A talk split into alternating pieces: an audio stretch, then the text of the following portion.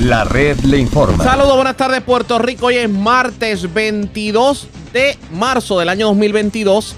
Hoy se conmemora la abolición de la esclavitud. Hoy es día feriado. Y este es el noticiero estelar de la red informativa. Soy José Raúl Arriaga. Esta hora de la tarde pasamos revistas sobre lo más importante acontecido y como siempre lo hacemos a través de las emisoras que forman parte de la red, que son Cumbre, Éxitos 1530, X61, Radio Grito y Red 93, www.redinformativa.net. Señores, las noticias ahora. Las noticias. La red le informa. Y estas son las informaciones más importantes en la red le informa para hoy, martes 22 de marzo. Se lo tenían calladito, ya es ley el aumento a la inspección en los vehículos de motor. La nueva ley 8 del 2022 provocará un aumento de 11 dólares que pagamos ahora a sobre 25 dólares. Así lo reveló a la red informativa el presidente del Comité de Centro de Inspección del Centro Unido, Carlos Crespo.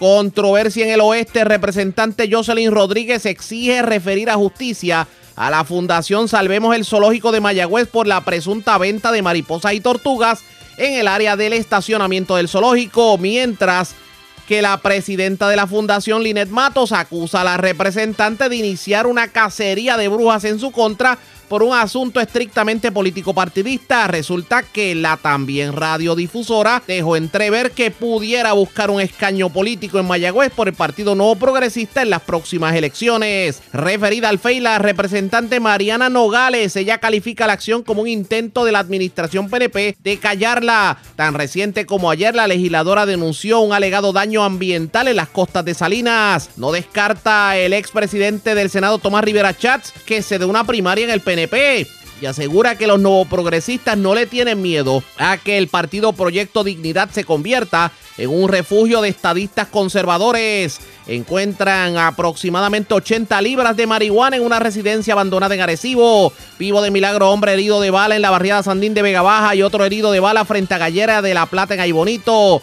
Agreden mujer en alegado caso de violencia de género en Puerto Nuevo mientras acusan a mujer por amenazar con un cuchillo a su pareja en San Juan. Cargos criminales contra hombre por agredir a familiar sexagenario en Camuy. Y hoy en esta edición les contamos sobre el por qué hoy se conmemora la abolición de la esclavitud. Esta es la red informativa de Puerto Rico.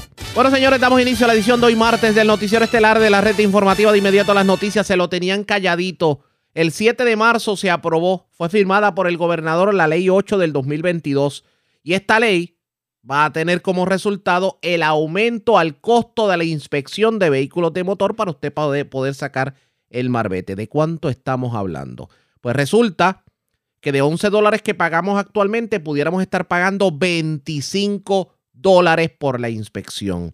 Así lo reveló hoy en entrevista con la red informativa el expresidente de la Asociación de Detallistas de Gasolina y actual presidente de los centros de inspección bajo el Centro Unido de Detallistas, Carlos Crespo, quien asegura que el aumento era uno necesario. Mira, eh, Artiaga, primero que nada, eso es un proyecto que es el proyecto 367 y ya el proyecto fue firmado por el gobernador, ahora es ley, ahora es la ley 8-2022. O sea que ya está aprobado.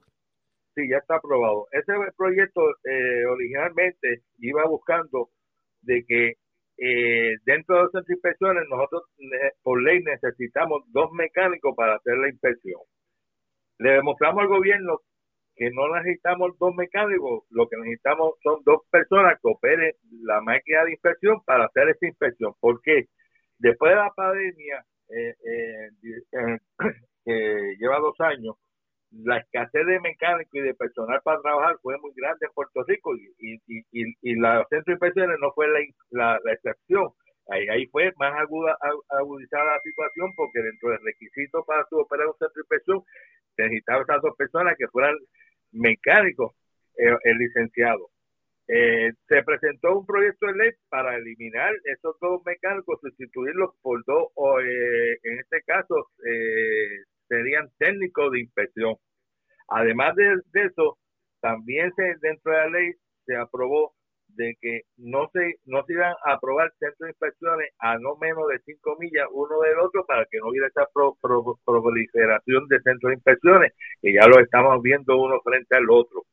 También en la misma ley se aprobó que los centros de inspecciones normalmente se certifican una vez al año pues esta certificación se pasó para que sea cada cuatro años, porque la cantidad de papeles que hay que emitirle al Departamento de Obras Públicas son muchos. Y si tú supieras que casi todos esos papeles están dentro del mismo gobierno, pero los piden, hay que llevarle uno original. Y eso pues nos perjudicaba muchísimo, así que esos tres renglones se cubrieron. Dentro también de esa ley se está eh, eh, evaluando subir el costo de la inspección, eh, nosotros llevamos 22 años con los 11 dólares, 22 años, y en 22 años tú sabes todo lo que ha subido, y lo último fue el salario mínimo. Y eso realmente nos no, no, no ha puesto bien finito la operación de los centros de inspecciones, la reparación de la máquina de inspección. Acuérdate que eso brega con monóxido de carbono, eh, eh, eh, es bastante fuerte. Cada vez que un banco de gases se daña, son tres mil, cuatro mil dólares que hay que invertir para arreglar ese banco de gases. Y, y ese, ese, esa máquina usa por lo menos una vez al mes un cilindro de gas que ya empezó en 40 dólares y ya va por 120 dólares. Y así sucesivamente ha ido subiendo toda la operación del centro de inspección. Por lo tanto, pues se está evaluando subiendo inspección entre 20 y 25 dólares, que me imagino si llegamos a los 25, pues serían 5 para el gobierno y 20 para el centro de inspección, que creo que sería lo más justo. O sea, vamos con calma. Usted me está diciendo que sería la alternativa serían 25 dólares para que sean 20 para el centro y 5 para el gobierno. Es correcto. Eh, el gobierno actualmente se gana 2 y nosotros 9. O sea, o sea que... Actualmente. O sea que estaríamos hablando de 11 a 25, estamos hablando de 14 dólares de aumento, casi se duplica el costo de la inspección.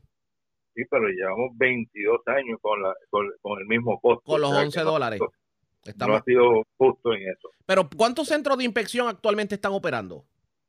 Mira, 600 y pico de centros de inspecciones, de los cuales 400 venden malvete. Por lo, menos, por lo menos eso de vender el marbete muchos lo ven como una, una buenísima alternativa. Podemos decir que la mayoría de los puertorriqueños estamos optando por comprar el marbete en el mismo lugar donde inspeccionamos el vehículo. O sea que por lo menos eso es un acierto. Vamos a ponerlo de esa forma. La pregunta es, eh, ¿no teme que este aumento pueda provocar eh, tal vez que las personas opten por en vez de comprar el marbete en el centro de inspección, ir a la colecturía, aunque obligatoriamente tienen que pagar la inspección, no les queda de otra? No le queda de otra. Y te tengo que decir que el 84% de los malbetes que se venden en, en, Puerto Rico se venden a través de los centros de inspección. Cuando venga el malvete electrónico, posiblemente, y, entiendo que va a ser así, eh, el, el electrónico se va a crear dentro del centro de inspección. Eh, o sea que cuando ese carro pase la inspección, automáticamente se imprime ese, ese, ese, ese, label que va pegado en el cristal. Ese label va a ser el malvete donde, la persona eh, va a ir todos los años a validarlo al centro de inspección porque tiene que inspeccionarse. O sea que sería, sería algo parecido como los sellos de autoexpreso, algo así. Algo parecido así. Inclusive, ya que me mencionaste autoexpreso, cuando esa persona pase por el autoexpreso y no haya pagado el malvete y ese malvete esté vencido, la multa le va a llegar automáticamente a la casa por correo. Wow. la policía dentro de, del sistema que ellos tienen de, la maquinita de la multa, ahí va a haber un, lector que va a indicarle si ese si ese vehículo el malvete está válido o no está válido. Oiga, me trae algo interesante. Esto, esto no será abrir la ventana a las eh, tan controversiales fotomultas, ¿las recuerda?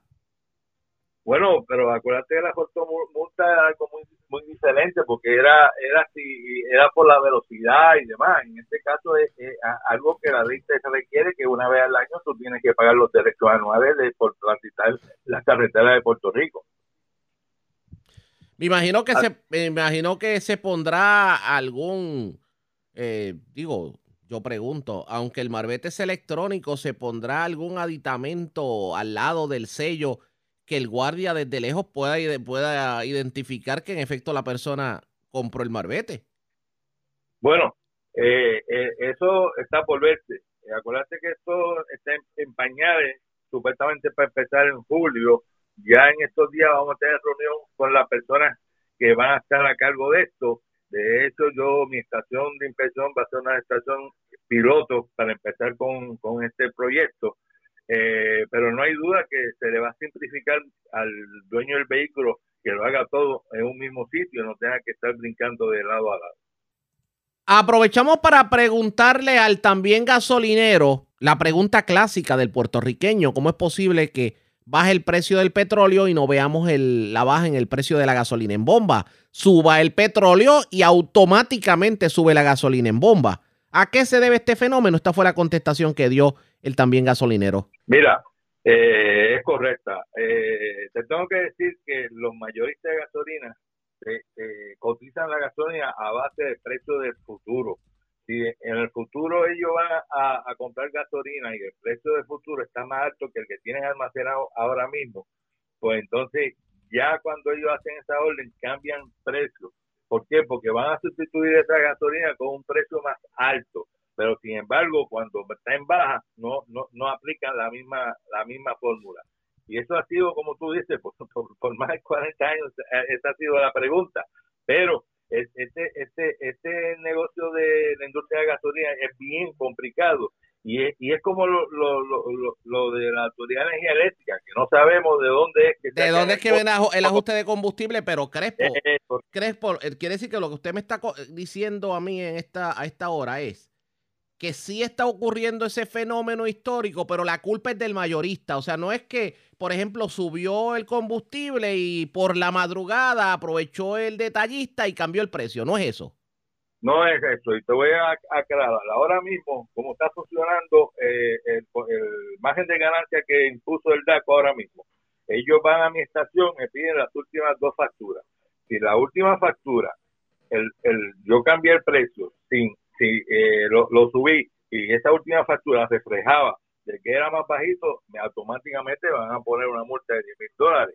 Por ejemplo, ya a mí me llegó gasolina la semana pasada y todavía me queda gasolina que la estoy vendiendo a un dólar dos centavos. Hoy la gasolina hay que venderla a un dólar ocho centavos. Yo no puedo subir esos seis centavos porque si da con mi visita y comprueba de que yo debería haber vendido a uno o dos, me van a dar una multa de 10 mil dólares. Así que en cuanto en cuanto a eso, eh, eh, renglón con los detallistas, el público y el consumidor debe estar tranquilo que eso se está verando como Dios, Dios manda. Pero por otro lado, tengo que hacer la siguiente pregunta. Aquí se ha comentado por parte de los detallistas de gasolina que la congelación de los márgenes de ganancia va en total detrimento de los detallistas, que inclusive está provocando cierre de estaciones de gasolina. ¿Eso es real?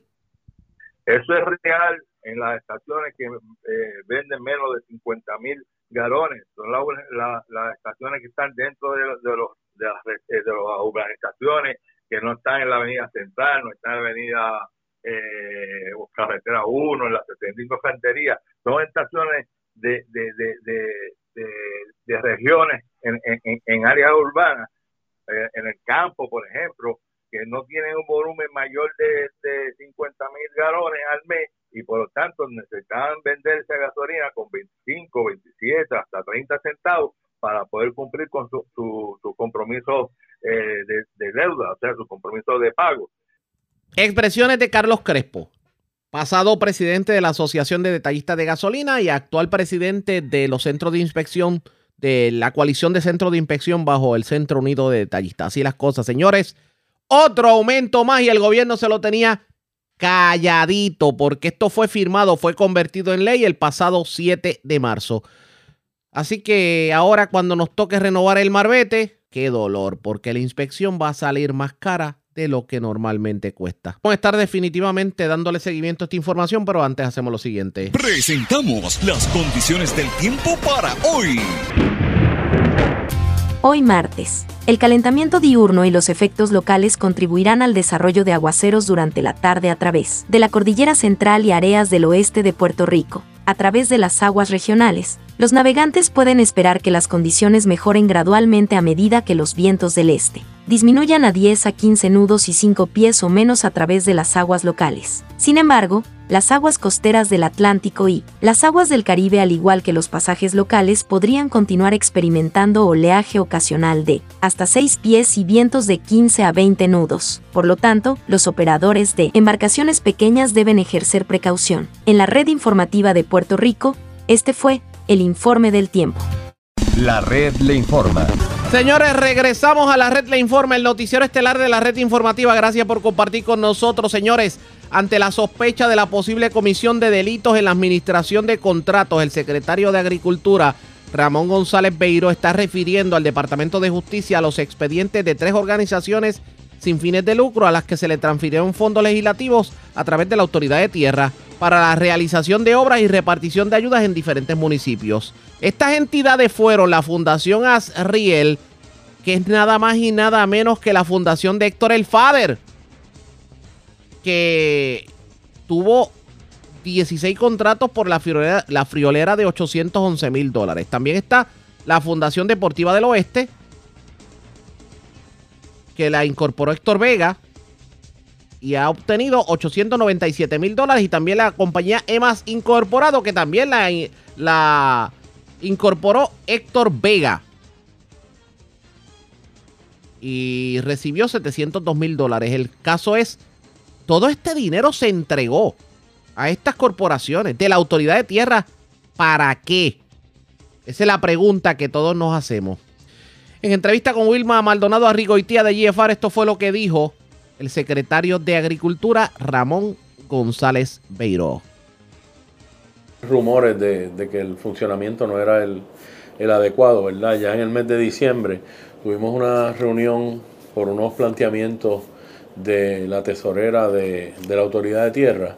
En cuanto a uno, eh, a uno, a una de las entidades sin fines de lucro que estaba recibiendo fondos del programa de infraestructura de la Autoridad de Tierra. Me traje un caso bien particular de una de las sin fines de lucro, donde hay una persona que aparentemente es el que la representa, eh, y hay documentos de, esta entidad donde este individuo eh, aparece firmando documentos, pero hay cinco firmas que son distintas por completo. Levantamos primero, se levantó un acta del incidente eh, y posteriormente hicimos un referido de la, de la situación para que la oficina del inspector general ¿verdad? investigara qué era lo que, lo que estaba pasando, porque nos decían desde que imprimían documentos en, el mismo departamento de finanzas para esta persona, lo cual está completamente fuera de orden, ¿verdad? ¿Y, cuál es esa compañía? Esa organización, perdón. Esa es Asriel Corp. Posteriormente, tuvimos comunicación de que estaban haciendo nuevas asignaciones de 100 mil, 200 mil dólares. Así que el 28 de enero yo tomo la decisión de paralizar el programa, eh, sobre todo y en específico a las sin fines de lucro, cualquier transacción que se estuviera llevando a cabo. En el contrato que firma la autoridad de tierra con la entidad, sí, eh, uno de los de, la, de lo que está estipulado es que tienen que someter, ¿verdad? Un, un contrato, eh, un informe, de, lo que hicieron con el dinero. Y obviamente eso tiene que estar en cumplimiento con el resto de la ley, ¿verdad? De mejoras municipales. El 8515 tiene que estar ahí. Eh, ¿Cuál fue el uso? Eh, hay, hay la autoridad no tiene garras para fiscalizar en la realidad. Es un contrato muy vago. Es un contrato que no, no, no impone penalidades a la entidad, ¿verdad? Le estamos, en algunas de ellas hicieron transferencias de más de un millón de dólares sin, sin garra. Al día de hoy hay gente que tiene ese dinero y no lo ha utilizado todavía. Eh, nosotros en ese contrato obviamente no estamos firmando ninguno eh, adicional hasta que no se haga un reglamento adecuado se determine si verdaderamente eh, eh, cumplen en, ley estas entidades para recibir los fondos. Dígame, por ejemplo, qué cosa es una de las que más atención le llamó, que usted dice, Dios mío, pero ¿cómo se utilizó ese dinero para esto y se permitió y se... algo en particular que hay, hay fiestas, pagos de música, eh, compra de miles de dólares en farmacia, cheques a, a, nombres de personas y dice donativo abajo el cheque. Pero usted no sabe. Desde 500 hasta 2.000 dólares. No, no sabemos, estamos seguros que eso no cumple porque... Y, no quiere decir que, que muchas de las obras que hayan hecho, ¿verdad?, sean buenas y meritorias. Pero hay otras que definitivamente no. Y, y sobre todo, mediante estos contratos, acuerdos que estaban firmando, eh, no hay, aquí no hay seguridad de que el dinero público se va a utilizar donde tiene que utilizarse. ¿Qué, espera que ocurra ahora? Usted hace este referido, eh, hay un dinero que los legisladores tienen interés también en, en repartir. ¿Cómo, va a poder, verdad, este, manejar ambas situaciones? Pues nosotros estamos organizando el programa, ¿verdad? Y organizando finanzas. Eh, tenemos contratado al CPA Ricardo Dalmao, que nos está reconciliando eh, todas las cuentas, ¿verdad? Y organizando. Y luego, pues, poder hacer una auditoría. Eh, en el interín estamos trabajando en un reglamento para presentárselo a la Junta de Gobierno de la Autoridad de Tierra para que, así lo apruebe.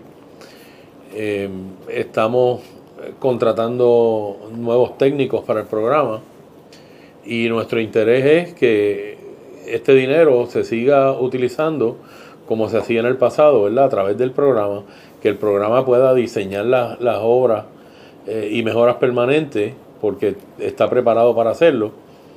Y obviamente llevar los procedimientos a través de ASG, que es lo que dicta la ley, eh, y a través de, transferencias a municipios, en el caso de que hayan legisladores que quieran transferir a, los municipios de su distrito. Eso no, no hay ningún problema, porque los municipios también son un ente gubernamental, así que hay reglas claras. Eh, lo que sí nosotros no podemos permitir es continuar eh, este destinar fondos públicos a estas entidades sin fines de lucro, ¿verdad? Sin ninguna eh, fiscalización, eh, que lo que ha estado ocurriendo. Yo no, yo no quiero integrar en el, en el reglamento que las entidades sin fines de lucro tengan un tope en cuanto a las cantidades que se le puedan transferir y, el, y estar utilizando entidades sin fines de lucro para hacer obras de construcción y, de otro tipo, eh, yo, yo no lo veo eh, en el futuro del programa.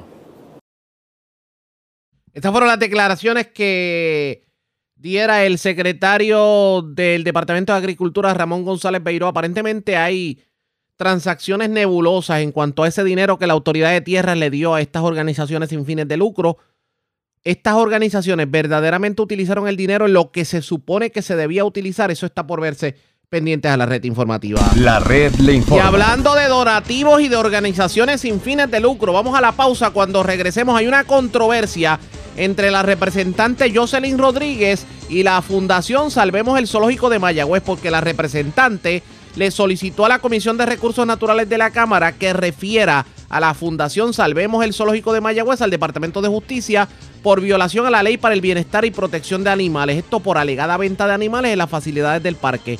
Lo cierto es que la presidenta de la Fundación Salvemos el, Zoológico, la radiodifusora Linet Mato, le salió al paso y asegura que todo esto es un acto político partidista. La controversia en breve, regresamos. La red le informa. Señores, regresamos a la red le informa. Somos el noticiero estelar de la red informativa, edición de hoy martes. Gracias por compartir con nosotros. La representante Jocelyn Rodríguez solicitó a la Comisión de Recursos Naturales de la Cámara de Representantes que refiera a la Fundación Salvemos el Zoológico de Mayagüez al Departamento de Justicia por alegadas violaciones a la ley de protección de animales. ¿Y qué ocurre? Aparentemente, la Fundación Salvemos el Zoológico estaban vendiendo animales en las facilidades del parque con, fin, con el fin de recibir donativos y según la representante, esto viola la ley. Le voy a solicitar a esta honorable comisión que haga un referido al Departamento de Justicia a la Fundación Salvemos el Zoológico por la violación al artículo 17 de la ley 154 del 2008 Ley para el Bienestar de la Protección de Animales.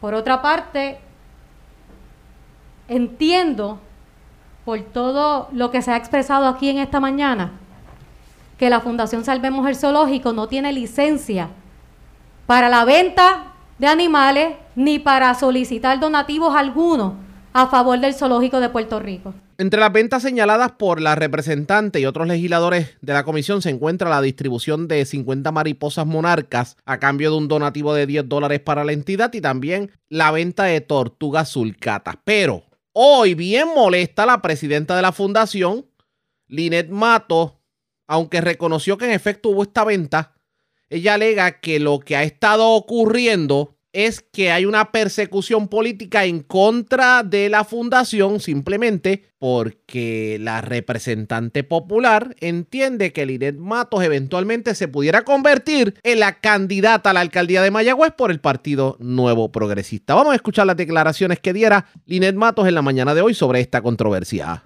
Bueno, eso se dio en la vista en la Comisión de Departamento de Recursos Naturales, donde fuimos citados por, fuimos citados, fíjate, por, por algo totalmente opuesto a lo que a lo que salió en la vista. Fuimos citados por unos fondos que recibimos de la ex representante Mari Carmen Más de la Autoridad de Tierra, cinco mil dólares que se utilizaron para comprar equipo para que nuestros voluntarios pudiesen hacer el trabajo en lo que es la Fundación Salvemos de en el zoológico, ¿no? El trabajo de mantenimiento y qué se compró. Se compraron máquinas a presión, blowers, streamers, machetes, todo lo que necesitamos para esa labor que hacemos en el zoológico, ¿verdad? Pero para nosotros seguir los proyectos que tenemos, tenemos que recaudar fondos donativos de las personas, como mismo hacemos con las camisas que tenemos, ¿no? Entonces hicimos un proyecto educativo para los meses de noviembre y diciembre, donde trabajamos unas 15 tortugas en adopción, este, trabajamos unos proyectos de la metamorfosis de la mariposa por un donativo de 10 dólares a la Fundación del Zoológico. Estos donativos de, las mariposas van destinados a las ayudas que damos en el mariposario. Hemos sembrado cariaquillos, penta, otros jardines han donado también plantas, las personas nos han llevado plantas.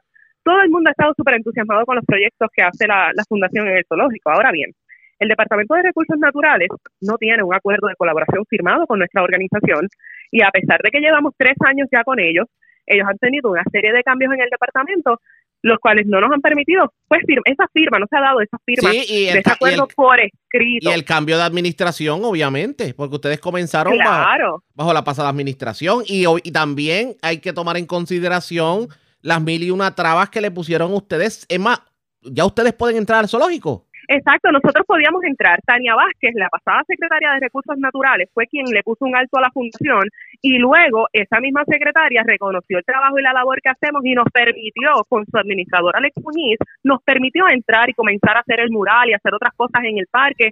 De ahí, mire, en los tres años que nosotros llevamos en el Zoológico de Puerto Rico, el Zoológico ha cambiado siete veces de administración en tres años. Wow.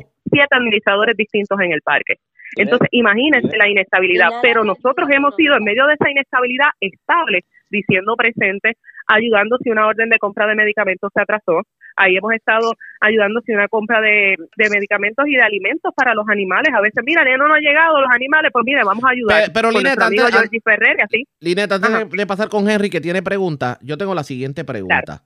Si esto que se está haciendo, obviamente, es para buscar fondos, ¿por qué entiende usted que le están tratando de sacar las cuatro patas al gato, alegando el que vender animales en la calle viola la ley y poniéndolo como cuando se para un, un particular en la avenida a vender perritos, a vender mascotas? ¿Por qué? ¿Qué está pasando ahí? ¿Cuál es su análisis? Bueno, yo entiendo que la representante que hace todas estas alegaciones obviamente está respaldando lo que es el fideicomiso del municipio de Mayagüez, lo cual un juez aquí en Mayagüez, todos estuvimos en la sala del tribunal, cuando declaró nulo el fideicomiso. O sea, que totalmente ilegal un fideicomiso que todavía el municipio le dice al Estado queremos que atiendan ese fideicomiso. Para dar paso a ese fideicomiso, obviamente tienen que sacar de medio a lo que es la Fundación Salvemos el Zoológico. Esto te encargo, esto te encargo para favorecer a, Guillito. De eso que pues estamos hablando. Claro que sí, estos son represalias por toda la fiscalización que se ha hecho, por las investigaciones precisamente que tiene el alcalde y la representante que fue parte de esa administración. ¿Cómo? Fiscalización Matos le ha hecho al fiscalización fiscalización al alcalde y a la misma representante esto es simplemente político pues claro, pero si la misma representante participó en las marchas con el alcalde y con nosotros, la misma representante entregó donativos y mascarillas a nuestros voluntarios en Gen Sanitizer, pero parece que se le olvidó a la representante la gestión donde ella misma ha estado y sobre todo la directora de comisión de la representante Jocelyn Rodríguez fue pasada vicepresidente de esta organización, precisamente en el momento que la representante está haciendo todos estos cuestionamientos. Linet, ¿Esta representante le ha dado algún tipo de donativo legislativo a la fundación para que puedan mantener la operación del zoológico? Absolutamente nada. Ni siquiera se ha sentado con una reunión a escuchar el equipo de trabajo, a escuchar los voluntarios de nuestra organización. Absolutamente nada. Increíblemente, siendo esta la representante de Mayagüez y San Germán, sin embargo, en esa vista estuvieron representantes como Lidia Méndez, que reconoció y agradeció la labor de la fundación. Y es ilógico que tengan que venir Jesús Manuel Ortiz, Estrella Martínez y otros representantes de otros distritos a reconocer y agradecer la labor de un trabajo voluntariado que se ha hecho y la representante de nuestro distrito que conoce de cerca nuestra gestión, así no lo pudo hacer. Y miren dónde ha tergiversado toda esta información y la ha querido sacar de contexto. Están demonizando la acción de ustedes como fundación. ¿Dónde vendrá la cosa, Linet Matos? ¿Qué es lo que ella tiene en agenda? ¿Qué es lo próximo? Yo me imagino que es respaldar eso de, del fideicomiso y por eso buscan entonces sacar lo que es la fundación, pero la fundación tenía un objetivo principal. Nuestro objetivo principal era, ¿cuál? Salvar el zoológico. ¿Y cómo se hacía? Cancelando el traslado, el contrato de traslado de los animales y buscando la apertura del zoológico. Ya la fundación lo logró ya la fundación logró su principal objetivo, que se cancelaran los contratos y que se cancelara y que se y que se trabajara para la apertura. Y allí mismo en esa vista Recursos Naturales dijo que están preparando todo para que tanto para que ellos esperan que este mismo año se pueda abrir el zoológico. Dígame algo, aquí hay personas que se jactaron de decir que favorecían la operación del zoológico de Mayagüez de espalda lo que han estado tratando es de hacer todo lo contrario o como dicen por ahí, si no me dejan batear, me llevo el bate y la bola. Exactamente, así mismo. Si no soy parte del juego, pues me llevo el bate, el bate y la bola. Pero la fundación no necesita tener sus voluntarios dentro del zoológico para hacer la labor que nosotros hacemos. Nuestra labor va mucho más allá. Nosotros damos charlas en las escuelas, damos charlas en las universidades. Nosotros tenemos una página de la fundación en Facebook donde educamos a través de los EduSU y, cápsulas informativas todo el tiempo sobre la importancia de lo que es un zoológico. La, labor principal de nosotros es la educación. El gobierno de Puerto Rico, hoy 22 de marzo del 2022, ha hecho alguna, está ayudando, ha cambiado su filosofía, es un, es un gobierno de puertas abiertas para para que la fundación pueda seguir dando su servicio. Hay esperanza de que el gobierno esta vez, en vez de estar como hacían antes, que la insistencia era vamos a sacar a Mundi de Puerto Rico, que, la, que los trabajos vayan encaminados a la apertura del zoológico? Pues ese es el problema, que asignaron los fondos de FEMA, que desde el año pasado los fondos de FEMA están obligados y que esos trabajos no han comenzado en el zoológico de Puerto Rico. Esas mejoras de FEMA que nos van a permitir abrir el zoológico, eso no ha comenzado y eso fue otro de los cuestionamientos al Departamento de Recursos Naturales. O sea, llevamos cerrado desde que desde el huracán María en el 2017 y a estas alturas todavía ni siquiera han comenzado los trabajos en el zoológico.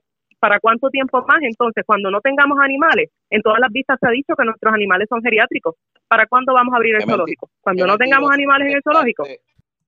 Ahora, la pregunta obligada era la siguiente. Linet Matos tiene aspiraciones políticas y pudiera convertirse en la retadora de Guillito Rodríguez en Mayagüez. Esta fue su contestación a la pregunta que seguimos en pie de lucha y defensa por el zoológico de Puerto Rico.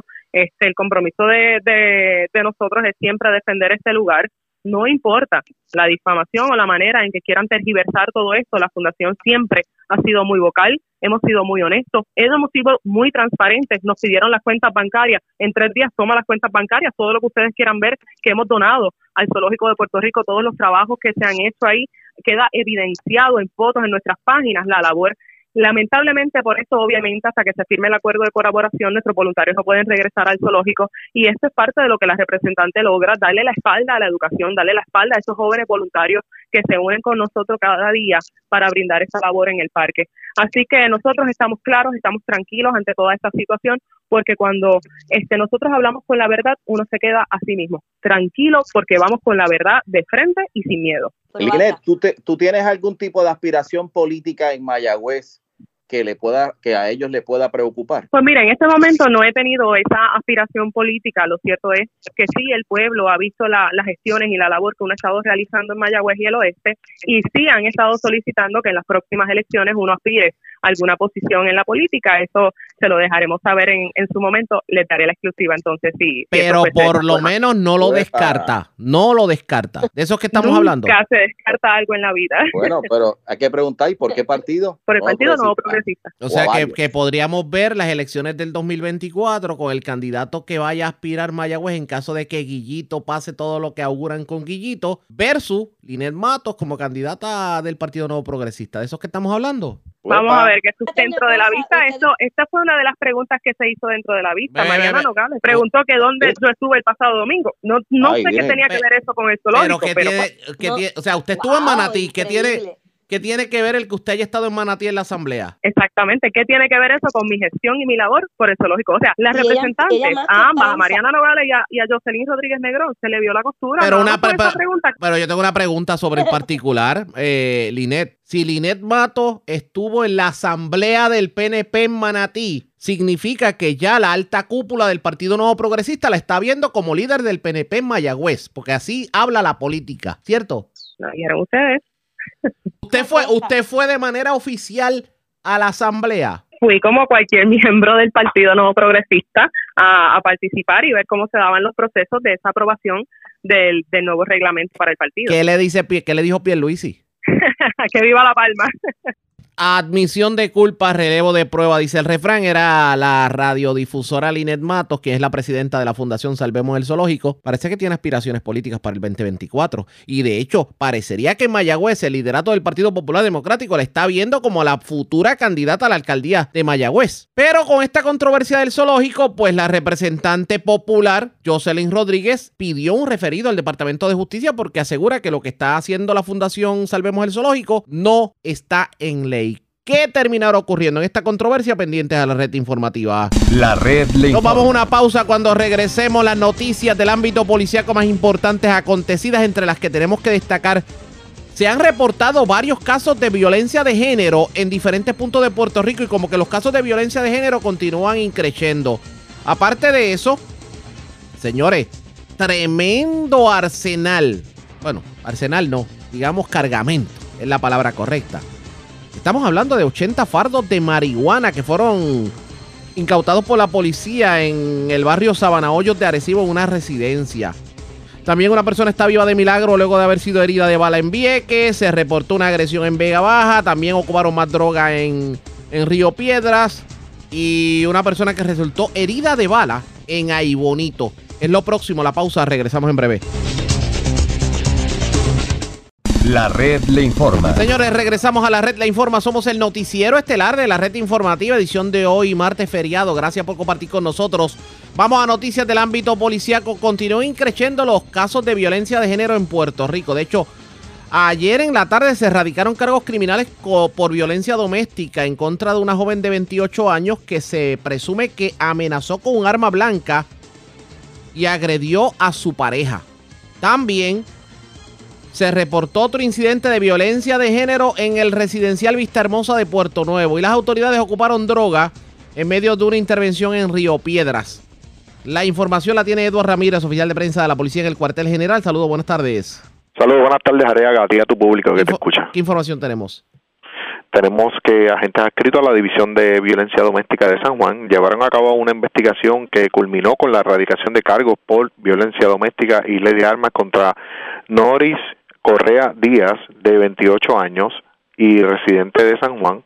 Según se informó, Correa Díaz fue arrestada la mañana de ayer en la urbanización Caparra Terras en Puerto Nuevo por esta amenazar con un arma blanca, agredir con sus manos en diferentes partes del cuerpo al creyente y ocasionarle daños a sus bienes. El caso fue consultado con la fiscal Yalín López, quien instruyó radicar dos cargos por maltrato mediante amenaza, un cargo por maltrato agravado todos de la ley 54 y un cargo por portación y uso de arma blanca, artículo 3.2 de la ley de armas. Aquí la juez Iliana Blanco del Tribunal de San Juan evaluó la prueba y encontró causa para arresto señalándole una fianza de 500 por cada artículo con un total de dos mil dólares, la cual no fue prestada siendo ingresada en la cárcel de Bayamón hasta la vista preliminar.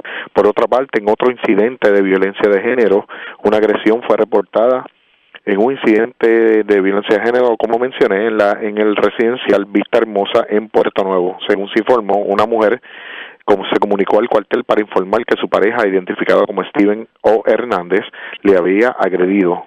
Al llegar los agentes, la mujer presentaba varias heridas punzantes alegadamente hechas por el hombre, por lo que la mujer fue transportada al cuartel donde fue atendida por paramédicos, siendo su condición estable y no requirió ser transportada al hospital.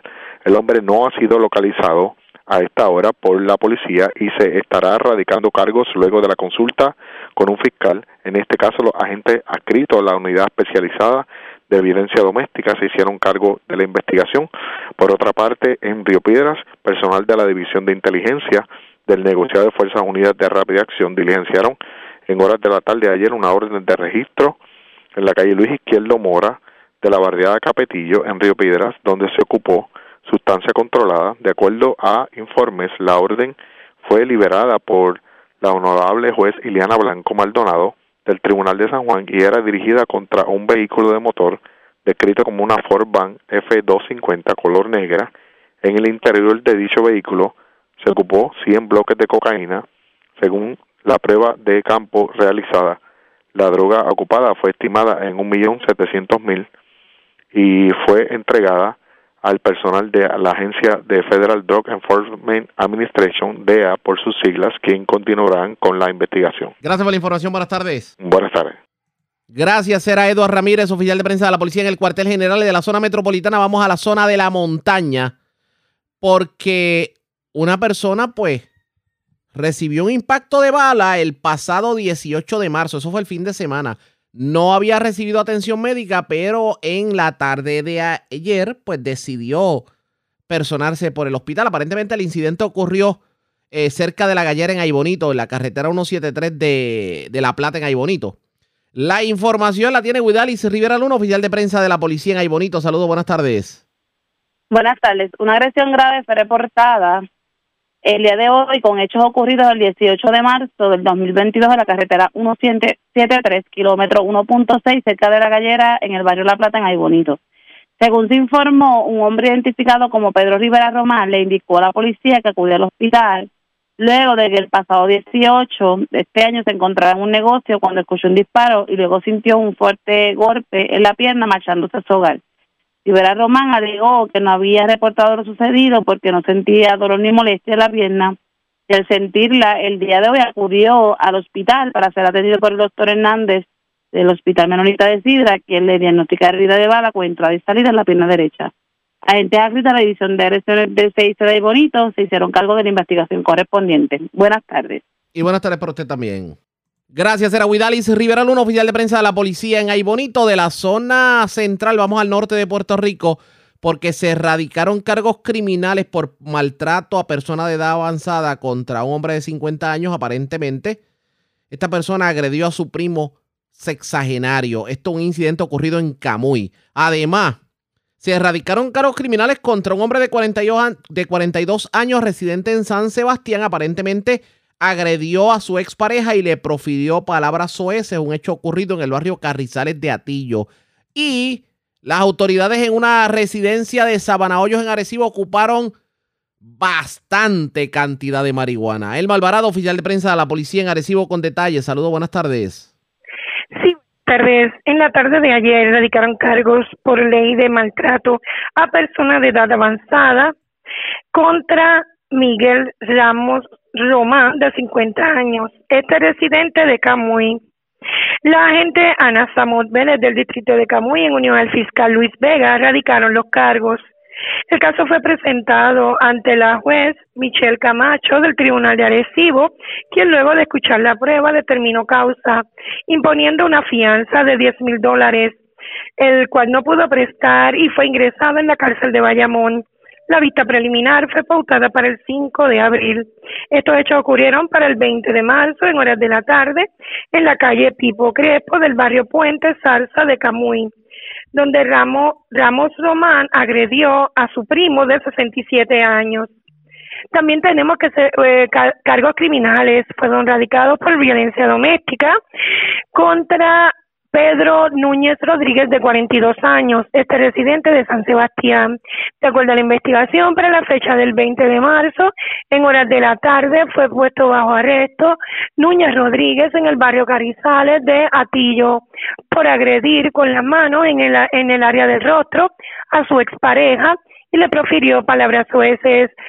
La agente Patricia Aguilar, de adscrita a la División de Violencia Doméstica, consultó el caso con el fiscal Natalia Negrón, quien instruyó la erradicación de un cargo por maltrato de la ley 54.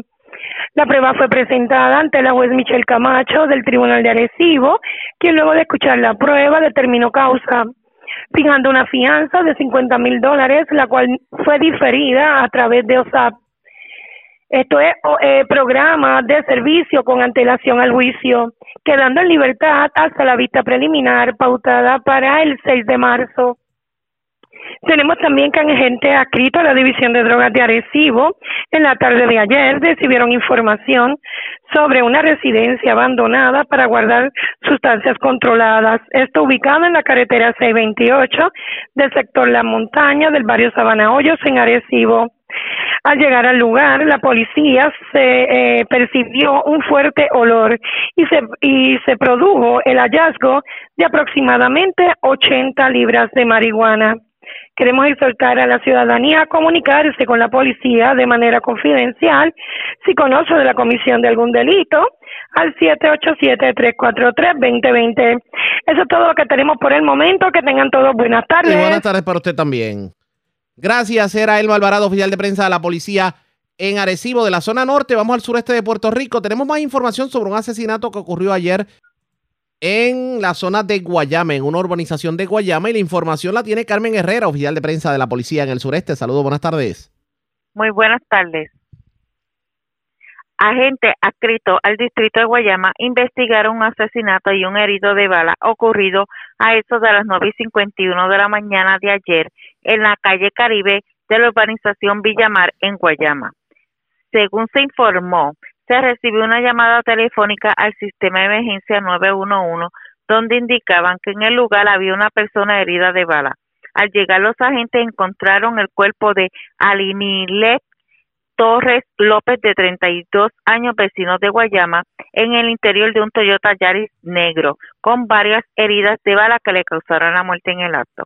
Además, en este incidente resultó con laceraciones María Gómez Ramos, residente de Guayama, por lo que fue transportada al Hospital Menonita de Guayama, donde fue atendida por el médico de turno, quien la dejó en observación en condición estable. Torres López poseía expediente criminal. Este caso fue referido al agente Federico Colón Sayas, adscrito a la División de Homicidio del Cuerpo de Investigaciones Criminales de Guayama, quien junto al fiscal Juan Pumarejo se hicieron cargo de la investigación. Es lo que tenemos hasta el momento. Buenas tardes. Y buenas tardes por usted también. Gracias, era Carmen Herrera, oficial de prensa de la policía en Guayama, de la zona sureste. Vamos a la zona norte, porque vivo de milagro se encuentra un hombre que fue herido de bala. Un hecho ocurrido en la calle Júpiter de la barriada Sandín en Vega Baja. José Rosario Vázquez, oficial de prensa de la policía en Bayamón con detalles. Saludos, buenas tardes. Sí, buenas tardes, saludos. Eh, tenemos una agresión grave que fue reportada a la policía en horas de la madrugada de hoy martes en hechos ocurridos en la calle Júpiter, barriada Sandín, en Vega Baja. De acuerdo a la información preliminar, alegó el querellante que un individuo encapuchado con gorra y manejando un vehículo oscuro, le hizo varios disparos, sufriendo este una herida de bala en el hombro derecho.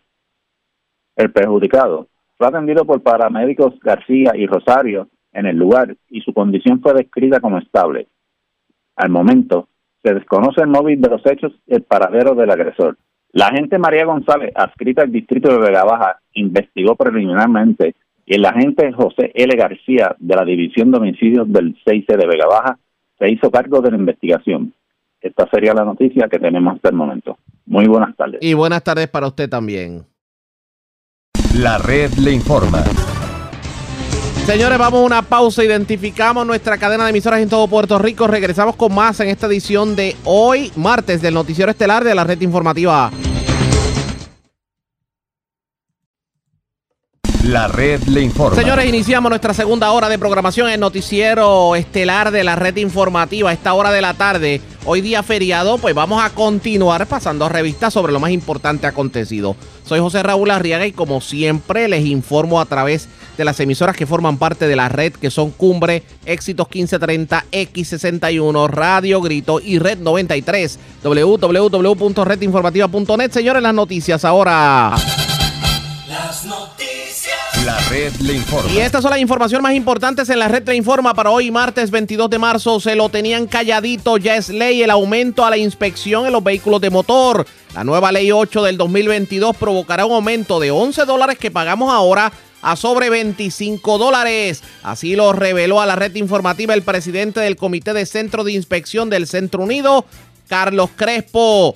Controversia en el oeste, representante Jocelyn Rodríguez exige referir a justicia a la Fundación Salvemos el Zoológico de Mayagüez por la presunta venta de mariposas y tortugas en el área del estacionamiento del zoológico, mientras que la presidenta de la Fundación, Linet Matos, acusa a la representante de iniciar una cacería de brujas en su contra por un asunto estrictamente político partidista. Resulta que la también radiodifusora dejó entrever que pudiera buscar un escaño político en Mayagüez por el Partido Nuevo Progresista en las próximas elecciones. Referida al FEI, la representante Mariana Nogales, ella califica la acción como un intento de la administración PNP de callarla. Tan reciente como ayer, la legisladora denunció un alegado daño ambiental en las costas de Salinas. No descarta el expresidente del Senado, Tomás Rivera Chats, que se dé una primaria en el PNP y asegura que los nuevos progresistas no le tienen miedo a que el partido Proyecto Dignidad se convierta en un refugio de estadistas conservadores. Encuentran aproximadamente 80 libras de marihuana en una residencia abandonada en Arecibo. Vivo de milagro, hombre herido de bala en la barriada Sandín de Vega Baja y otro herido de bala frente a Gallera de la Plata en Aybonito. Agreden mujer en alegado caso de violencia de género en Puerto Nuevo mientras acusan a mujer por amenazar con un cuchillo a su pareja en San Juan. Cargos criminales contra hombre por agredir a familiar sexagenario en Camuy. Y hoy en esta edición les contamos sobre el por qué hoy se conmemora la abolición de la esclavitud. Esta es la red informativa de Puerto Rico. Bueno, señores, damos inicio a la segunda hora de programación en Noticiero Estelar de la red informativa de inmediato a las noticias. Ayer en la tarde trascendió que la portavoz del movimiento Victoria Ciudadana, Mariana Nogales, fue referida por parte del Departamento de Justicia a la oficina del FEI. O sea, se pidió un FEI para la legisladora por supuesto perjurio y violación a la ley del impuesto sobre el canon por ocupación de habitación. Eh, de hecho, para que ustedes sepan, Justicia anunció que recomendó el FEI luego de concluir que existe causa suficiente para creer que incurrió en conducta de naturaleza penal e infringió disposiciones de ley al omitir información en un informe financiero que presentó ante la Oficina de Ética Gubernamental. De hecho, ante esa determinación, el presidente de la Cámara, Tatito Hernández, la removió de inmediato de la Comisión Cameral de Ética y aseguró que va a actuar con todo el rigor de la ley en caso de que en efecto se radiquen cargos criminales. Vamos a analizar la situación. El ex fiscal José Lozada tuvo la oportunidad de explicar el por qué a su juicio justicia entiende que Mariana Nogales, legisladora de Victoria Ciudadana, pudo haber cometido perjurio o haber violado la ley. En entrevista con Denis Pérez, esto fue lo que dijo sobre el particular. Luego de que se hace una investigación conforme unos referidos que hicieran dos senadores, el senador Gregorio Matías y el senador Tomás Rivera Sachs, se evalúa por el Departamento de Justicia esos referidos con relación a información que ellos tienen con relación a propiedades que la representante Mariana Nogales no reportó en su informe de ética gubernamental, entendiendo que omitió esa información, justicia investiga, busca los registros de corporaciones, busca los puestos que ocupaba esta representante en cada una de esas corporaciones, eh, los dineros que la forma y manera que se alquilaban estos apartamentos por tiempo corto, la ley dispone que se hacen unos cobros y que de esos cobros se hace un, se paga un impuesto a la compañía de turismo conforme a la ley enmendada para esos fines. Y de ese informe financiero de ética gubernamental no surge que la representante haya reportado esa corporación, que haya reportado sus ingresos y por tanto esa omisión luego de haber firmado ese documento de informe financiero de ética gubernamental, donde se juramenta, se dice que es la verdad de lo que se está aseverando allí, de lo que se afirma que es verdad, y esa omisión pues se considera que es un perjurio. ¿Por qué? Porque lo omitió. Y hay que recordar que la representante Nogales es abogada y un abogado tiene que tener un cuidado y un celo particular en estos documentos legales que firma aseverando que es la verdad. Ella no puede haber dicho y no puede sostenerse esa alegación de que se le olvidó. Eso es completamente irrisorio. Eso no lo creería nadie. Hay un caso muy famoso de pueblo eh, de, de Luciano, Luciano que dice que los jueces no pueden creer lo que nadie creería.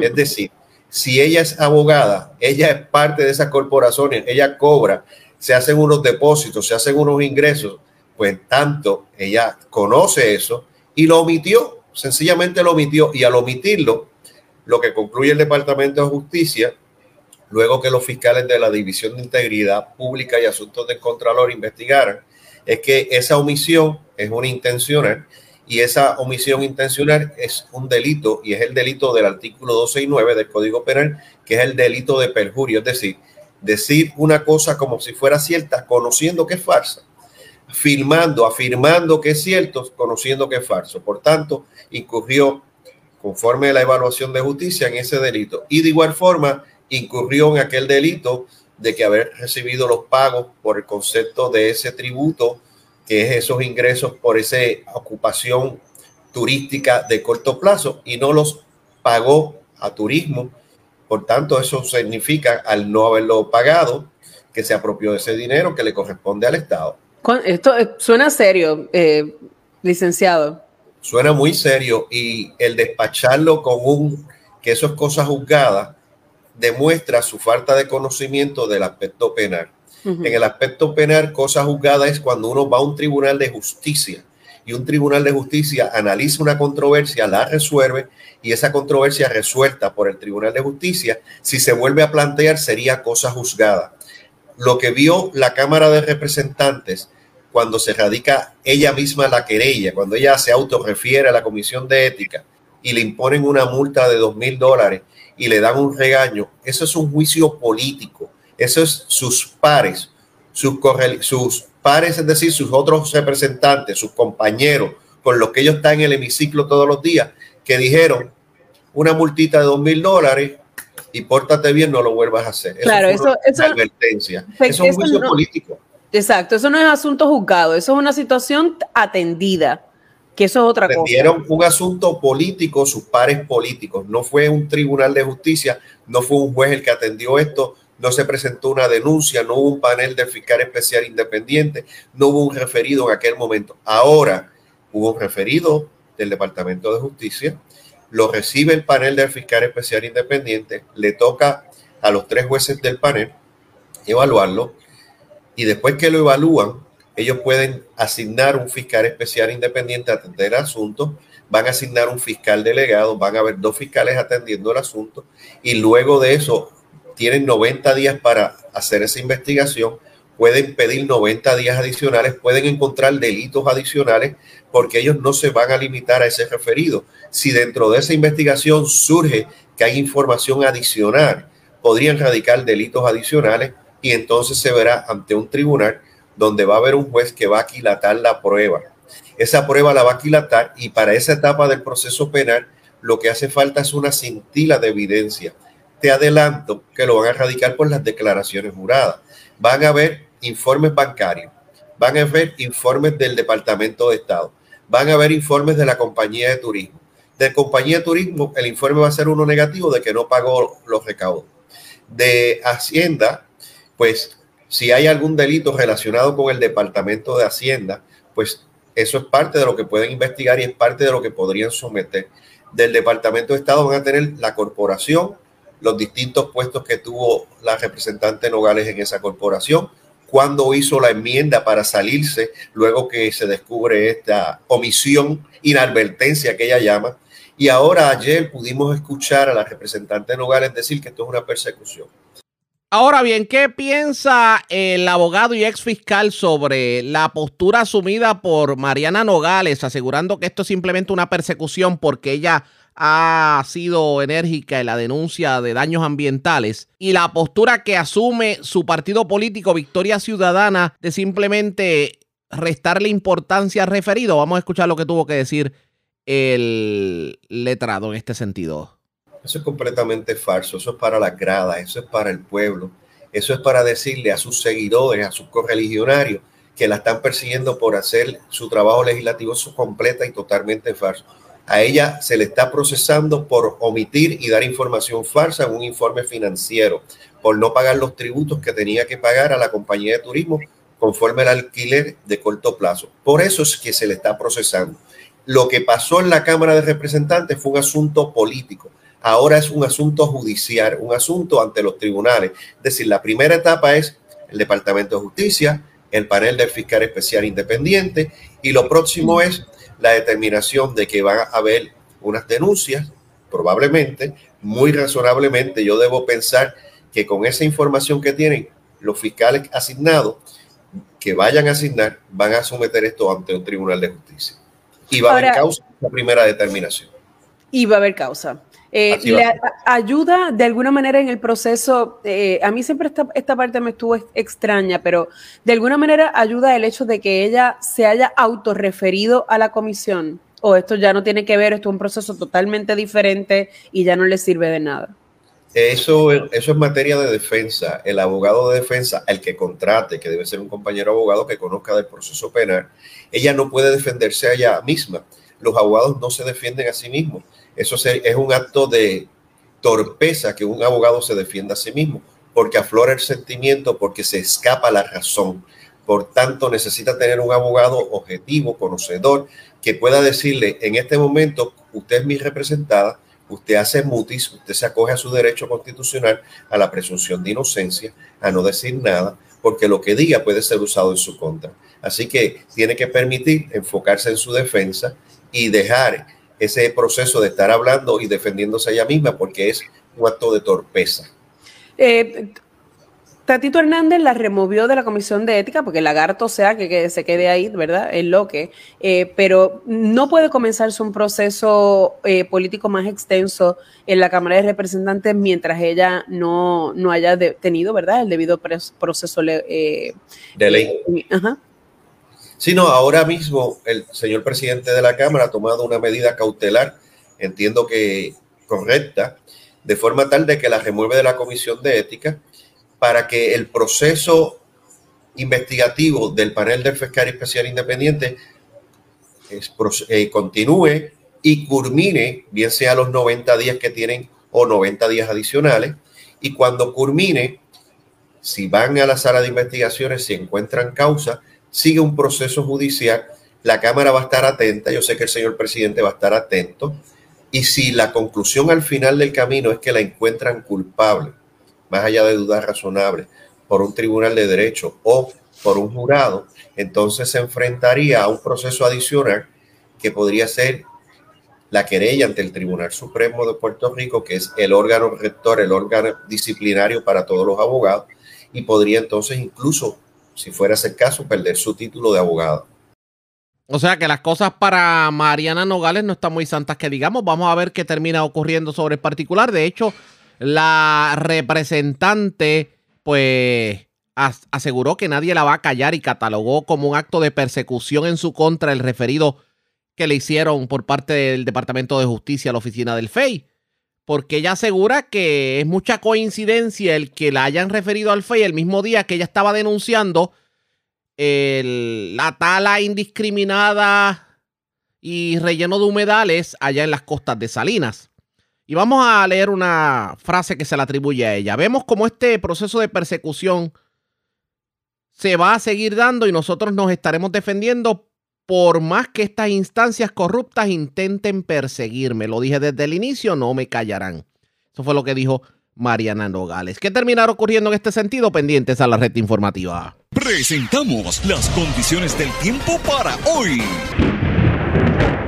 Hoy martes, el calentamiento diurno y los efectos locales contribuirán al desarrollo de aguaceros durante la tarde a través de la cordillera central y áreas del oeste de Puerto Rico, a través de las aguas regionales. Los navegantes pueden esperar que las condiciones mejoren gradualmente a medida que los vientos del este disminuyan a 10 a 15 nudos y 5 pies o menos a través de las aguas locales. Sin embargo, las aguas costeras del Atlántico y las aguas del Caribe, al igual que los pasajes locales, podrían continuar experimentando oleaje ocasional de hasta 6 pies y vientos de 15 a 20 nudos. Por lo tanto, los operadores de embarcaciones pequeñas deben ejercer precaución. En la red informativa de Puerto Rico, este fue el informe del tiempo. La red le informa. Señores, regresamos a la red le informa, el noticiero estelar de la red informativa. Gracias por compartir con nosotros. Una de las personas que precisamente refirió a ética gubernamental a la representante Mariana Nogales lo fue el expresidente del Senado Tomás Rivera Chats. Y parecería que el tiempo de alguna forma le ha dado la razón en el planteamiento, aunque hay que ver cuál va a ser el resultado precisamente de este referido al FEI. Vamos a escuchar obviamente qué tuvo que decir sobre el particular, pero el otro presidente del Senado tuvo la oportunidad de reaccionar a un planteamiento que surgió en medio de la asamblea del PNP el domingo en Manatí. Y es que dieron a entender para algunos, por lo menos lo que teorizaron, que el Partido Nuevo Progresista como que está preocupado por el hecho de que el Partido Proyecto Dignidad se convierta en un refugio de electores estadistas conservadores. ¿Qué dijo Tomás Rivera Chat sobre el particular? Vamos a escuchar. Yo no lo tomo de esa manera. Yo no, no creo que el gobernador se refiriera al partido Proyecto Dignidad bajo ninguna circunstancia. Eh, me parece que está hablando en términos generales de los conceptos. El Partido No Progresista es un partido de, de principios, de valores. El Partido, el partido No Progresista es un partido que ha estado defendiendo lo que es la familia tradicional, sin, sin que caiga en ninguna agenda de discrimen o de desigualdad o de algún tipo de marginación. El Partido No siempre ha sido así, o sea, desde mucho antes de, de llegar los partidos emergentes. Así que no creo que se refiriera eh, el gobernador a, a, ningún partido político en particular, sino al pueblo de Puerto Rico en términos generales. Por eso es que eh, hay controversia en algunos sectores por, la, por los planteamientos que se han hecho en el Departamento de Educación, específicamente sobre el tema de perspectiva de género y cómo alguna gente lo quiere definir.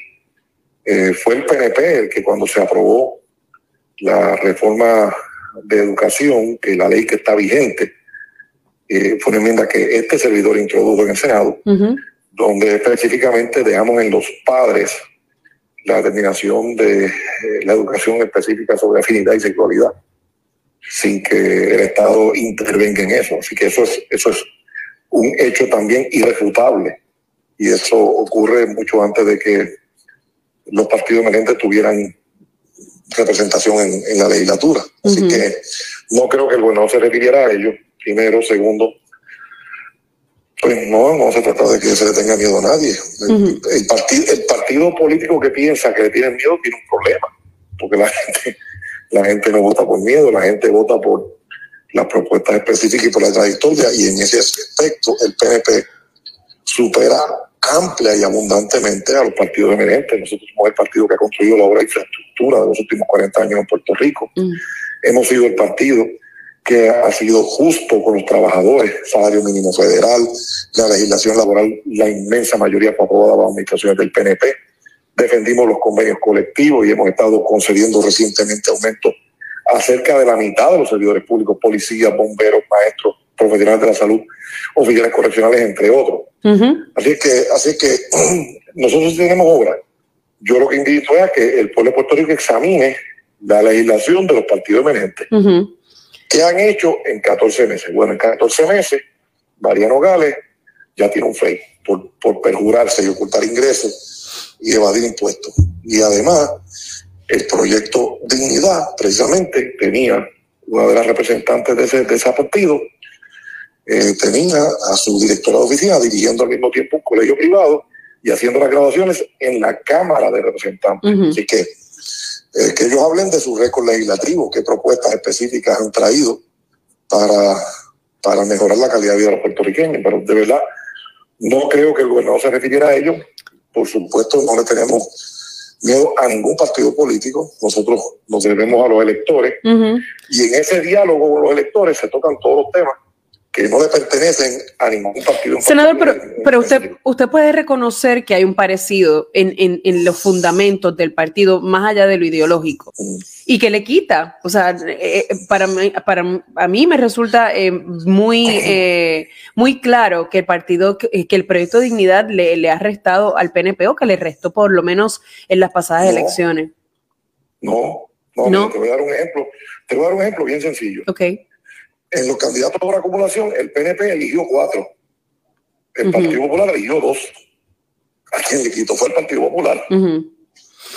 Y entonces, los cuatro que entraron, los dos de dignidad, el PIB y Proyecto de Dignidad, sustituyeron cuatro de los seis del Partido Popular.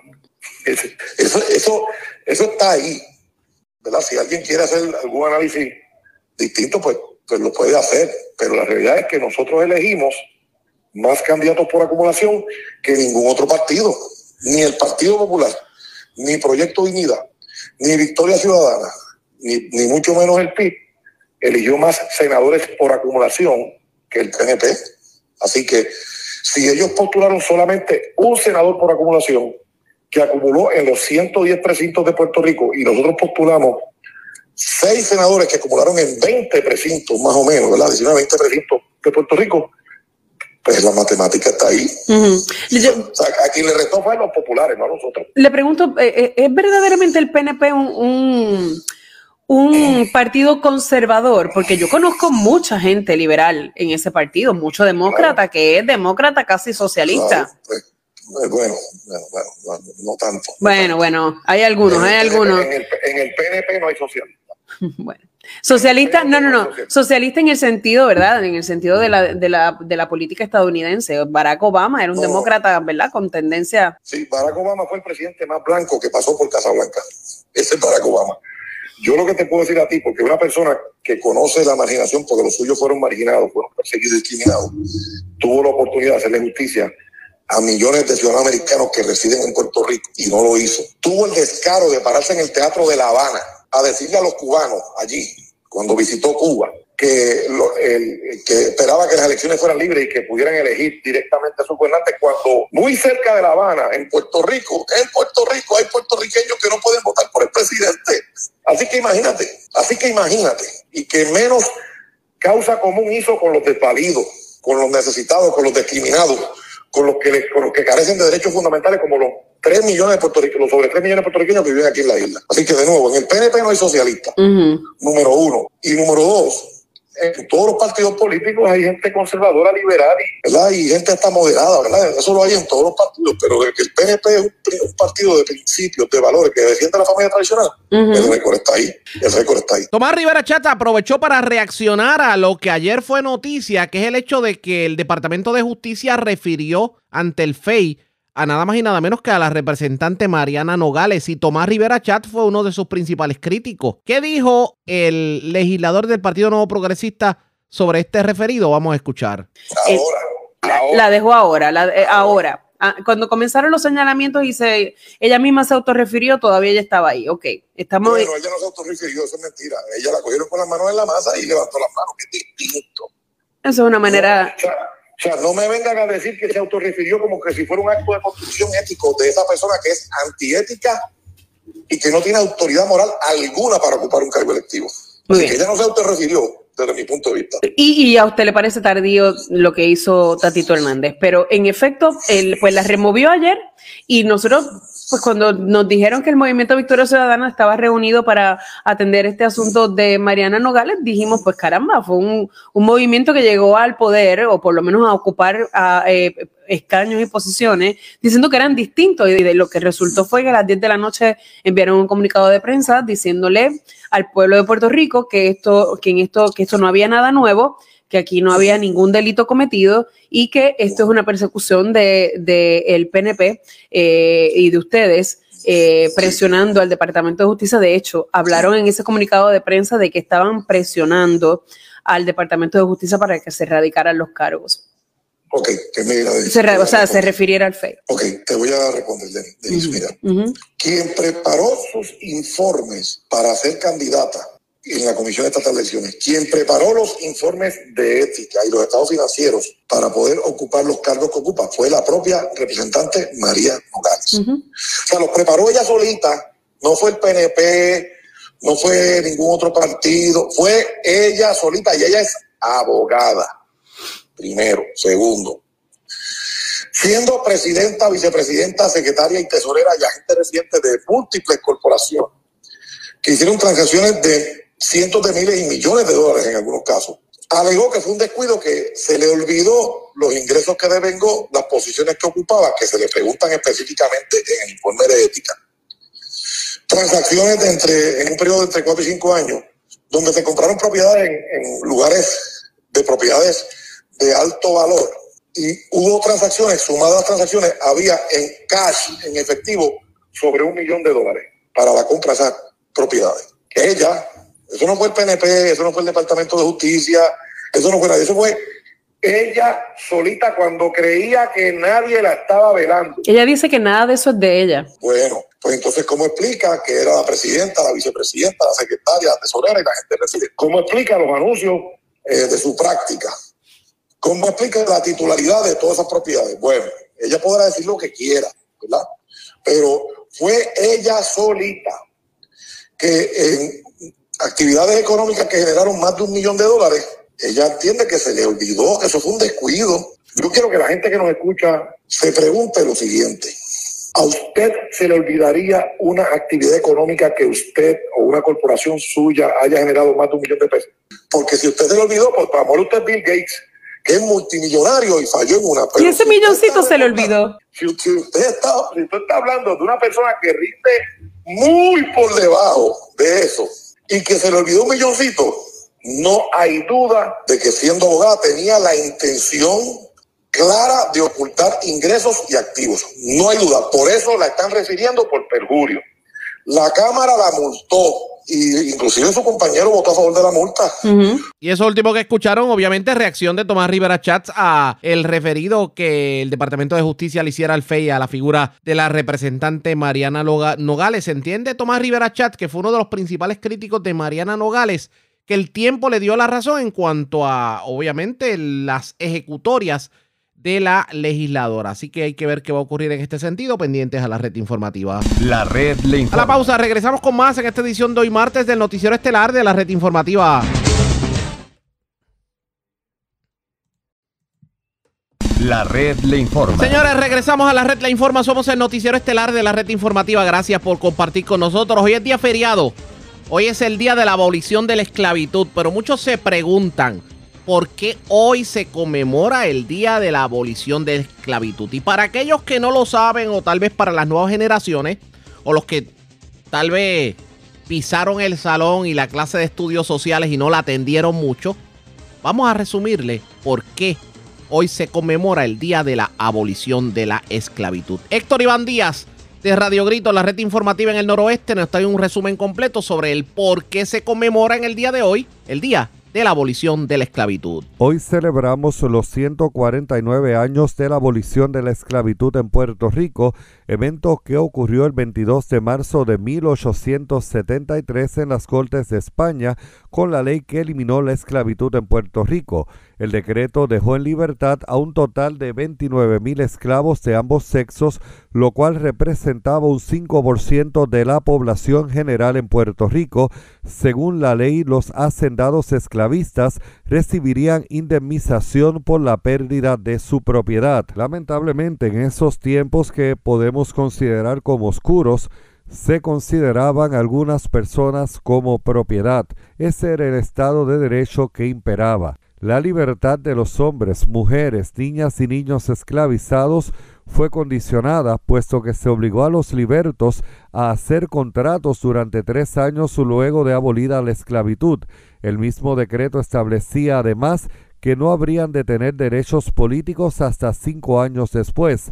No obstante, la noticia fue celebrada por la mayoría de la población y la expectativa de que los negros atacarían a los blancos en gran escala, como había ocurrido en otras partes del Caribe como en Haití, no se concretó. En la historiografía puertorriqueña existen dos teorías sobre las causas de la abolición de la esclavitud. La primera se atribuye al trabajo de sectores liberales dentro de la propia clase hacendada puertorriqueña junto a antiesclavistas en la propia España. En esta se inscriben los historiadores Arturo Morales Carrión y Luis M. Díaz Soler y es la que más adeptos ha tenido. La segunda, planteada por, el historiador Benjamín Nistal Moret, en su libro Esclavos, prófugos y cimarrones en Puerto Rico, 1770-1870, propone que fueron los propios esclavos quienes trabajaron su libertad, erosionando el sistema desde adentro mediante querellas y demandas, fugas y el cimarronaje limitado, una fuga individual de corta duración, al cabo de la cual el esclavo volvía a la hacienda. Explica el historiador que fueron medidas de resistencia que desgastaron paulatinamente el sistema esclavista. Ambas teorías son correctas porque los esfuerzos de esclavos y de antiesclavistas funcionaron paralelamente y no hubieran triunfado el uno sin el otro. La emancipación de los esclavos se constituyó en el primer objetivo de una generación de liberales criollos desde la mitad del siglo XIX, antes de que la guerra civil en Estados Unidos pusiera fin a la esclavitud en forma cruenta, Ramón Emeterio Betances, quien había regresado de París, graduado de medicina, fundó en Mayagüez una sociedad abolicionista en 1858, junto a Segundo Ruiz Belvis, José Francisco Basora y José Remigio Paradis aprovecharon un bando, ley del gobernador Pezuela, para liberar esclavos mediante su compra en la pila bautismal. Esta actividad abolicionista le costó a Betances su primer destierro de la isla. En 1865, el puertorriqueño Julio Vizcarrondo Coronado formó la Sociedad Abolicionista Española en Madrid para abogar por la liberación de los esclavos antillanos e inició una campaña para convencer a la opinión pública a través de un periódico fundado para esos propósitos. Al año siguiente se convocó la Junta de Información y se escogieron tres reformistas puertorriqueños como comisionados, segundo Ruiz Belvis, José Julián Acosta y Francisco Mariano Quiñones, aunque se suponía que meramente recomendara medios para mejorar la vida del esclavo y la forma de instrumentar la coartación de los mayores de 60 años, los tres comisionados se atrevieron a exigir la abolición en su provincia de la funesta institución de la esclavitud, la abolición con indemnización o sin ella, presentaron el argumento de que el trabajo del hombre libre resultaba más ventajoso que el del esclavo. Las fuerzas esclavistas se movilizaron y en 1867 el gobernador Marchesi desterró a España algunos reformistas independentistas que había en Puerto Rico, entre ellos Ramón Emeterio Betances y Segundo Ruiz Belvis. Antes de ser arrestados, estos escaparon y desde San Tomás, Betances envió una proclama clandestina que serviría de consigna para la revolución que eventualmente se conoció como el Grito de Lares. En la proclama, abolir la esclavitud encabezaba la lista de los diez mandamientos de los hombres libres. El 23 de septiembre de 1868 se inició el Grito de Lares, donde participaron alrededor de mil personas. En 1870, Román Valdoriotti de Castro acudió como diputado ante las Cortes y en un discurso se refirió a la esclavitud como un crimen. Por ese discurso se le prohibió ejercer la enseñanza pública a su regreso a Puerto Rico. Sin embargo, el gobierno español aprobó ese mismo año una ley preparatoria conocida como la Ley Moret, que concedía la libertad a los nacidos luego de promulgada y la libertad a los esclavos de 60 años en adelante. Estas medidas no complacieron a los abolicionistas y se pusieron en vigor con un año de retraso, pero los censos demuestran que la población esclava se redujo en casi 5.000 personas a pesar de todas las tretas utilizadas por los esclavistas para no liberar a los esclavos viejos. A la vez que bajaba el número de esclavos, subía la producción local, lo que daba la razón a los abolicionistas. Sin embargo, los esclavistas y españoles incondicionales intentaron aplazar la abolición definitiva mediante tácticas de violencia en la isla. Para los esclavistas, la mano de obra del trabajador libre no tenía la seguridad que proveía la esclava, pues a los jornaleros no se les podía obligar a trabajar a todas horas sin paga. En 1872, el diputado puertorriqueño Joaquín María San Romá presentó el proyecto de abolición, pero no fue hasta que en la propia España se proclamó la República en febrero de 1873, al abdicar el rey Amadeo de Saboya, que los abolicionistas decidieron dar el paso definitivo. El mismo día que se disolvía el corto interludio republicano, antes de cerrar las cortes, San Román propuso nuevamente el asunto. Finalmente, el 22 de marzo de ese año, se presentó y aprobó la medida por unanimidad. Y esa es la historia completa del por qué hoy, 22 de marzo, conmemoramos el Día de la Abolición de la Esclavitud. Un poquito de historia para beneficio de los amigos radioyentes. Antes de enganchar los guantes y pasar al segmento de noticias internacionales, sepa usted que somos uno de los cinco países en el mundo con mejor calidad de aire. Así lo determinó un estudio que hizo una compañía de purificadores de aire que asegura que los mejores lugares para vivir son las islas de Nueva Caledonia, las Islas Vírgenes Americanas y Puerto Rico. Según el reporte de IQ Air, esta compañía suiza especialista en purificadores de aire y, monitores de calidad de aire, y que ha contribuido con la Organización de las Naciones Unidas en, obviamente, hacer un mapa de calidad del aire, pues determinó que las ciudades con mayor limpieza en cuanto a la calidad del aire se refiere son Noumea, Nueva Caledonia, Charlotte Amalie en Islas Vírgenes eh, estadounidenses, Puerto Rico, Canberra, Australia y San George en la isla de Granada. Ahora, ¿cuáles son las peores? Dice Bangladesh, Chad, Pakistán, Tajikistán y la India. Y en el caso de Estados Unidos, pues la ciudad más contaminada en cuanto a aire se refiere es Los Ángeles, y aseguran que a pesar de que Los Ángeles y Miami han de alguna manera mejorado su calidad de aire en cuanto a las medidas, Atlanta y Minneapolis siguen teniendo un aumento significativo en contaminación según los reportes. Así las cosas, Puerto Rico es una de las cinco jurisdicciones en el mundo con mejor calidad del aire. Enhorabuena, definitivamente. La red le informa. Vamos a una pausa, regresamos a la parte final del noticiero estelar de la red informativa. La red le informa. Bueno, señores, regresamos esta vez a la parte final del noticiero estelar de la red informativa de Puerto Rico. ¿Cómo está Estados Unidos? ¿Cómo está el mundo a esta hora de la tarde? Vamos con DN, nos tienen un resumen completo sobre lo más importante acontecido en el ámbito nacional e internacional.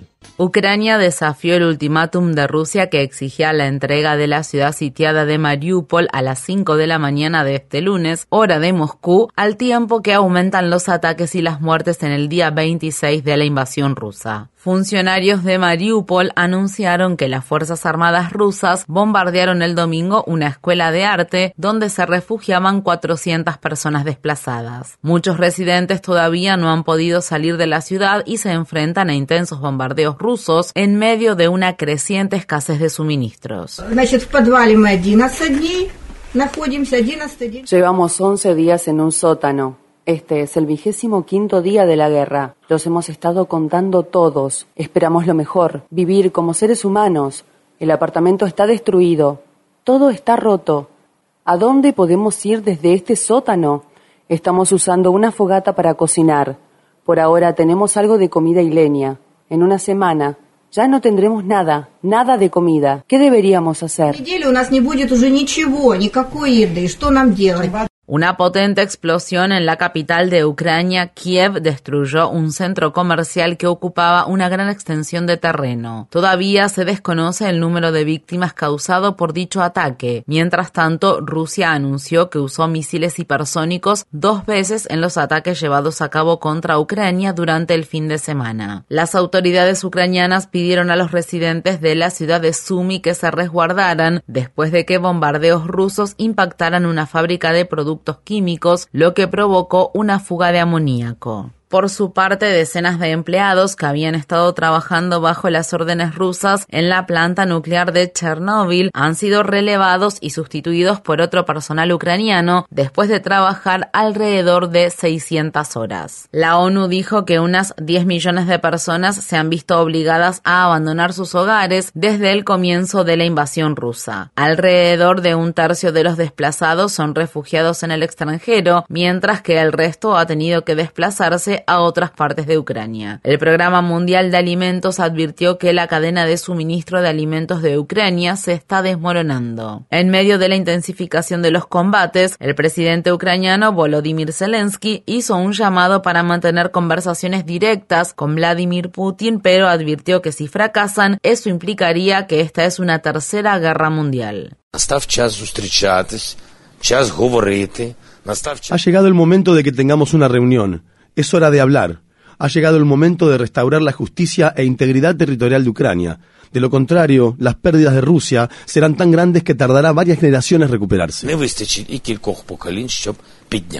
Durante el fin de semana, el ministro de Relaciones Exteriores de Turquía dijo que las delegaciones rusa y ucraniana hicieron avances en las negociaciones para poner fin a la guerra. Zelensky también sugirió que Israel podría ayudar a mediar en las negociaciones de paz entre los dos países. El presidente Joe Biden mantuvo una reunión virtual el viernes con el presidente chino Xi Jinping por primera vez desde la invasión rusa de Ucrania. La Casa Blanca sostuvo que Biden advirtió allí que habrá consecuencias si China apoya el ataque de Rusia. Xi dijo que Pekín no planeaba respaldar al Kremlin en su guerra. Alemania y Qatar han llegado a un acuerdo sobre el suministro de gas al tiempo que el país europeo busca disminuir su dependencia de las importaciones de energía de Rusia. Esto se produce al tiempo que informes aseguran que el gobierno de Biden transfirió una gran cantidad de interceptores antimisiles Patriot a Arabia Saudí en las últimas semanas, a la vez que Estados Unidos presiona al reino saudí para que aumente la extracción de petróleo. En China, un avión de pasajeros que llevaba 132 personas a bordo se estrelló cerca de la ciudad sureña de Wuzhou, en la provincia de Guangxi. Los medios estatales informan que varios equipos de rescate fueron desplegados después de que el avión cayera en una región montañosa remota y provocara un gran incendio. Imágenes impactantes que se publicaron en las redes sociales parecen mostrar el avión cayendo en picado hacia el suelo momentos antes del impacto. Un sitio web de seguimiento de vuelos identificó el avión como un Boeing 737-800. Este es el modelo que precedió a los problemáticos aviones Boeing 737 MAX y tiene un excelente historial de seguridad. China registró el sábado dos muertes por COVID-19 en la ciudad nororiental de Jilin, las primeras muertes por coronavirus en el país desde enero del año pasado. Este lunes se impuso un confinamiento en Jilin, donde viven unas 4,5 millones de personas. Decenas de miles de residentes en toda China han recibido órdenes de quedarse en casa, al tiempo que el país continúa luchando contra una de sus mayores olas de COVID-19 al tiempo que aumentan los contagios por coronavirus en muchos países de Asia y Europa, expertos en salud argumentan que la subvariante BA.2 de Omicron ahora representa entre el 25% y el 30% de los casos nuevos en Estados Unidos. Estas fueron las palabras expresadas por el principal asesor de la Casa Blanca sobre el coronavirus, el doctor Anthony Fauci. We likely will see an uptick in cases es probable que notemos un repunte en los casos como hemos visto en los países europeos, en particular en el Reino Unido, donde han lidiado con la misma situación que afrontamos nosotros ahora. Allí se está propagando la BA.2, se han relajado algunas de las restricciones, como el uso de mascarilla en espacios cerrados, y la inmunidad de la población está disminuyendo. Ojalá que no veamos un fuerte aumento en el número de casos. No creo que eso ocurra. Los científicos que se especializan en el estudio del clima han expresado su preocupación por las temperaturas récord alcanzadas en los alrededores del Polo Norte y el Polo Sur en los últimos días. En la Antártida, algunas regiones registraron temperaturas que se elevaron hasta 50 grados Celsius por encima de lo normal durante el fin de semana. Mientras tanto, las temperaturas en las proximidades del Polo Norte llegaron a más de 28 grados Celsius por encima del promedio semana pasada, condiciones que se aproximaron al punto de congelación en lugares donde todavía reinaba la oscuridad de la noche invernal que dura más de 24 horas. Al menos 25 migrantes y refugiados se ahogaron después de que su embarcación volcara el viernes en las proximidades de las costas de Túnez. Todavía se desconoce el paradero de unos 35 pasajeros. Se cree que la mayoría de las víctimas provenían de Siria y Túnez. La Organización Internacional para las Migraciones afirma que más de 18.000 personas han muerto o desaparecido al intentar cruzar el Mediterráneo para llegar a Europa desde 2014. El gobierno de Biden ha determinado por primera vez que la Junta Militar birmana cometió genocidio y crímenes de lesa humanidad contra la minoría musulmana rohingya. El secretario de Estado de Estados Unidos, Anthony Blinken, anunciará la decisión este lunes en el Museo Conmemorativo del Holocausto en la ciudad de Washington, D.C. La ONU informa que hasta 10.000 miembros de la comunidad rohingya fueron asesinados por las Fuerzas Armadas birmanas durante el genocidio cometido en 2017 aunque algunas estimaciones consideran que el número real de muertes es más del doble de esa cifra. Otros 730.000 rojiñas se vieron obligados a huir de Birmania. Sri Lanka solicitará un rescate financiero por parte del Fondo Monetario Internacional al tiempo que el país se encuentra devastado por su peor crisis económica desde que obtuvo la independencia en 1948. El domingo las autoridades anunciaron que dos hombres colapsaron y murieron mientras esperaban en una fila para obtener combustible en medio del aumento de precios y la escasez de energía que han provocado niveles récord de inflación en la economía. Las escuelas cancelaron los exámenes de millones de estudiantes de secundaria debido a la falta de papel para impresión. La semana pasada, manifestantes y líderes de la oposición marcharon por la ciudad de Colombo para protestar por el manejo de la crisis por parte del gobierno del presidente Gotabaya Rajapaksa y su familia. El primer ministro y el ministro de Finanzas del país son hermanos del presidente Rajapaksa. Estas fueron las palabras expresadas por uno de los manifestantes. No vinimos aquí para pedir un mayor desarrollo en el país, ni nada por el estilo. Ya no podemos vivir. No podemos sustentarnos con nuestro salario debido al altísimo costo de vida. Vinimos a quitarle el poder a este gobierno y traer otro que nos ayude. La violencia con armas de fuego ha sacudido a Estados Unidos durante otro fin de semana. En la ciudad de Norfolk, en el estado de Virginia, un tiroteo en las afueras de un restaurante provocó la muerte de dos personas y dejó tres heridos. Una de las víctimas del ataque fue Sierra Jenkins, periodista del periódico The Virginian Pilot. En el estado de Arkansas, un tiroteo en una exhibición de automóviles provocó la muerte de una persona y dejó 28 heridos, incluidos seis menores. Por su parte, al menos tres personas murieron después de que se efectuaran disparos en un hotel en el estado de Carolina del Norte. Según la organización Gun Violence Archive, ha habido 107 tiroteos masivos en Estados Unidos desde el inicio de 2022. En Estados Unidos, la población carcelaria del estado de Carolina del Sur condenada a muerte ahora podrá ser sometida a ejecuciones con escuadrones de fusilamiento. Las autoridades penitenciarias anunciaron el viernes que ya están preparadas para llevar a cabo este tipo de ejecuciones después de que el gobernador Henry McMaster firmara un proyecto de ley en 2021 que obliga a los reclusos a elegir entre el fusilamiento o la silla eléctrica cuando no estén disponibles los medicamentos necesarios para su ejecución mediante inyección letal. En este momento, cuatro estados de Estados Unidos, Carolina del Sur, Mississippi, Oklahoma e Utah, permiten las ejecuciones por fusilamiento.